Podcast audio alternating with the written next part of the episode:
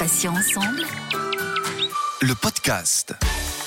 Bonjour à tous et à toutes, soyez les bienvenus. Céline, avec vous sur Patients Ensemble, où nous recevons des associations, des malades ou anciens malades, des experts ou encore des professionnels de santé. Et aujourd'hui, j'accueille Christine Rodien-Louve, présidente d'APTED, l'association de patients porteurs de tumeurs endocrines diverses. Elle a accepté de venir nous en parler à l'occasion de la journée mondiale de sensibilisation aux tumeurs neuroendocrines aujourd'hui, le 10 novembre.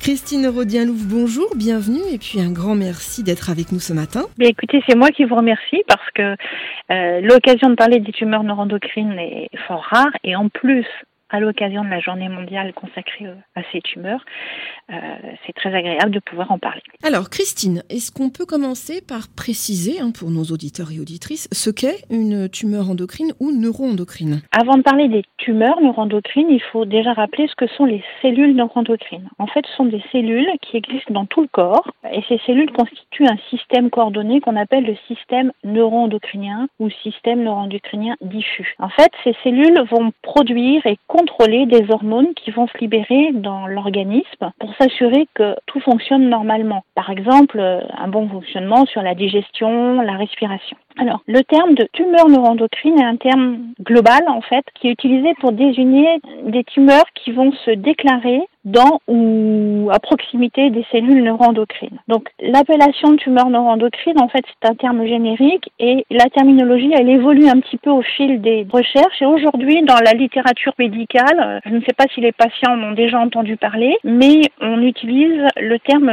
néoplasme neuroendocrine, qui veut dire tout simplement une excroissance anormale. Donc cela induit évidemment la formation de tumeurs et on va avoir deux types de tumeurs, des tumeurs bénignes puisqu'on parle d'une excroissance en fait. Donc toutes ces tumeurs ne sont pas forcément malignes, donc cancéreuses. Voilà la nouvelle appellation. Alors pour revenir au terme générique et connu des patients, donc les TNE, tumeurs neuroendocrines, on a deux types de tumeurs neuroendocrines. On a les tumeurs neuroendocrines bien différenciées. En fait, je dis deux types de tumeurs, mais en fait deux types de néoplasmes neuroendocrines donc les tumeurs neuroendocrines bien différenciées, et les carcinomes neuroendocrines qui sont des tumeurs peu différenciées. Et ceci a une importance pour les différents traitements. Selon la différenciation ou pas, on va changer les traitements et on va potentiellement avoir une évolution tumorale qui peut être plus agressive dans un des deux cas. Je voudrais préciser, puisqu'on est sur la journée mondiale, que cette maladie est une maladie rare qui a une incidence, c'est-à-dire une découverte de 1 cas pour 100 000 dans la population. Donc voilà, et c'est une forme rare qui peut toucher autant les hommes que les femmes. Alors Christine, vous avez rejoint l'APTED suite à la disparition de, de votre époux, lui-même atteint de cette affection rare. Quelles sont les missions que se donne l'APTED aujourd'hui? La première mission de cette association, c'est de rompre l'isolement des patients quand ils viennent d'être diagnostiqués. Donc déjà, ils sont diagnostiqués d'une maladie rare, d'un cancer. Donc quand on leur annonce un petit peu les statistiques sur le nombre de personnes qui sont touchées à travers le monde, ce sentiment d'isolement, c'est vraiment quelque chose de très très fort. Et donc les patients, bah, déjà se sentent isolés et vont rechercher de l'information sur cette maladie rare parce qu'il n'y a pas ou peu d'informations à destination des patients. Donc voilà, rompre l'isolement, informer les patients, travailler avec les professionnels de santé qui sont des professionnels, si je puis dire, experts sur cette pathologie et inviter les patients à se rapprocher de ce réseau d'expertise. Et puis évidemment, dans la mesure du possible, en fonction de nos moyens, nous essayons d'aider à la recherche sur ces tumeurs neuroendocrines. L'année 2020 touche euh, bientôt à sa fin. Quel bilan pouvez-vous faire de ces mois écoulés, euh, notamment avec la présence du Covid-19 qui a eu un, impact euh, certain sur les personnes fragiles? On a différentes d'évolution avec ces tumeurs neuroendocrines. Donc on a des patients qui n'ont pas de traitement, qui n'ont pas un système particulièrement fragilisé. Donc ces patients bah, vont suivre les mêmes mesures sanitaires que toutes les personnes de la population classique. Et puis on a des personnes qui ont des traitements qui peuvent être un peu plus invasifs, un peu plus lourds, ils vont avoir un système immunitaire qui va être fragilisé, par exemple en raison de chimiothérapie. Donc ces patients-là, bah, il va falloir effectivement qu'ils soient prudents. Ils vont faire partie de cette population qu'on appelle fragile. Mais la prudence, en fait, on voit ça aussi pour d'autres formes de cancer. Il ne faut pas que les patients s'empêchent d'aller consulter, s'empêchent d'aller à leurs examens. Il faut vraiment qu'ils continuent à aller voir parce que retarder des examens biologiques, radiologiques ou des séances de suivi avec les médecins, ça peut porter à conséquence. Donc le message que je voudrais faire passer pour ces personnes qui sont parfois plus fragiles que d'autres personnes de la population moyenne, c'est de continuer à aller à ces visites, ces examens. Et les patients vont tout ce qu'ils veulent, c'est rencontrer d'autres personnes qui ont la même pathologie, la même chose qu'eux, essayer de se renseigner sur Internet ou d'entrer dans des groupes de discussion pour pouvoir échanger de façon virtuelle avec d'autres patients pour ne pas prendre de risque d'un contact répété avec des zones, des zones peuplées. Donc c'est un petit peu compliqué en ce moment. Et puis effectivement, toute la documentation papier que nous pouvions avoir, qui était à destination des patients dans les salles d'attente euh, auprès des centres de référence, bah, tout ça n'existe plus puisque euh, les gestes de distanciation sociale font euh, bah, on ne laisse plus de documents. Donc il faut effectivement se tourner un petit peu vers les médias. la web radio en est un bon exemple. Et puis aussi, je voudrais attirer l'attention sur les patients. On a des patients, puisque j'ai pas précisé tout à l'heure quels sont les organes susceptibles d'être touché, mais le pancréas peut être touché par euh, les tumeurs neuroendocrines et on peut avoir des patients qui développent un diabète. Et euh, les patients diabétiques doivent faire l'objet aussi de surveillance particulière et doivent faire attention à bien être à jour en termes de vaccins. En cette euh, journée de sensibilisation au TNE, Christine, quel message avez-vous envie de faire passer? Le message à faire passer, eh bien, c'est de faire connaître cette maladie que sont les néoplasmes neuroendocrines de façon à permettre un diagnostic plus précoce parce qu'aujourd'hui, dans les différentes études que l'on a, on s'aperçoit que 60% des patients sont diagnostiqués à un stade métastatique. Et on sait, comme dans d'autres pathologies, que plus le diagnostic est précoce, plus les chances de survie s'améliorent, plus les traitements à dispenser peuvent être efficaces, peuvent être euh, curatifs et non pas seulement palliatifs. Donc voilà, le message à faire passer, permettre un diagnostic précoce, faire connaître les maladies, faire connaître les TNE. Pour 2021, il y a des, nouveautés ou des projets innovants au sein de, de l'association APTED, Christine? Ce qu'il faudra pour 2021, c'est se réinventer un petit peu, notamment par l'univers digital. Et c'est là qu'on se rend compte aussi, donc c'est un moyen qui est à la fois un petit peu compliqué, tout le monde n'arrive pas à se connecter aux réunions Zoom ou euh, d'autres solutions. On a fait l'expérience récemment pour une réunion de formation patients-soignants. C'est pas simple donc se réinventer, proposer des solutions qui soient faciles à mettre en œuvre pour les patients, faciles à suivre, plus régulières que de faire des réunions en présentiel. Il y aura aussi des réunions présentielles, on essaiera de les reprendre en fonction des mesures sanitaires en vigueur. Pour 2020, c'est fini, on ne le fera pas. Mais en 2021, on essaiera de reprendre ça. C'est pas innovant, mais il faudra combiner en fait, réinventer, je dirais, le, les réunions présentielles et les réunions virtuelles, essayer de faire en sorte qu'on puisse faire des choses plus souvent pour rompre l'isolement. Et puis aussi, autre projet, c'est se rapprocher des autres associations plus généralistes en cancérologie pour arriver à mutualiser les moyens, les soins de support, les soutiens psychologiques, l'aide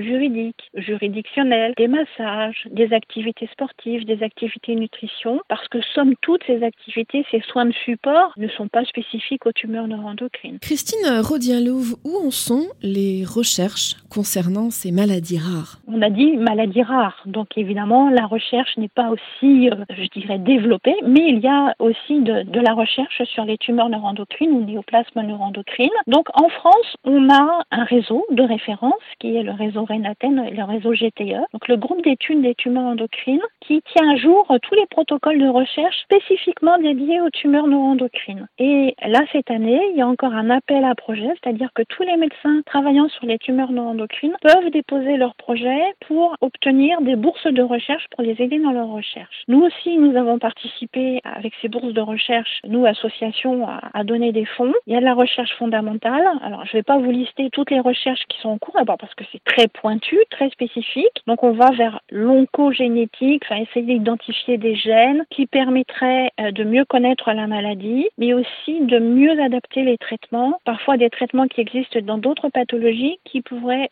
se décliner aujourd'hui sur les tumeurs neuroendocrines. Et puis, dans les travaux de recherche, alors, ça paraît parfois, je dirais, un petit peu anecdotique par rapport à la recherche translationnelle ou ce qu'on appelle la recherche fondamentale, mais il est important de constituer une base de données pour bien identifier tous les patients et de pouvoir adapter les traitements par type d'organes touchés, par type de tumeur endocrine, carcinome neuroendocrine. Donc, un des grands chantiers, ça va être justement cette constitution de la base de données pour pouvoir après adapter les travaux de recherche et augmenter l'inclusion des patients dans ces travaux de recherche. Quand on dit un patient pour 100 000, mais on est sur une maladie d'évolution lente. On a des patients qui vivent de nombreuses années avec cette maladie. Donc on peut avoir une base de données euh, vraiment très très conséquente et inclure plus de patients dans les études cliniques pour faire avancer euh, la recherche. Alors là, je vous ai parlé de la France, mais au niveau mondial, il existe un site qui regroupe toutes les études cliniques en cours et il existe en particulier une fondation aux États-Unis qui s'appelle Net Research Foundation qui s'occupe justement de rassembler les fonds pour la recherche sur les tumeurs neuroendocrines. Justement, Christine, parlons un petit peu des actions concernant l'international. Euh, que se passe-t-il de particulier en cette journée du 10 novembre, journée mondiale des TNE, je le rappelle?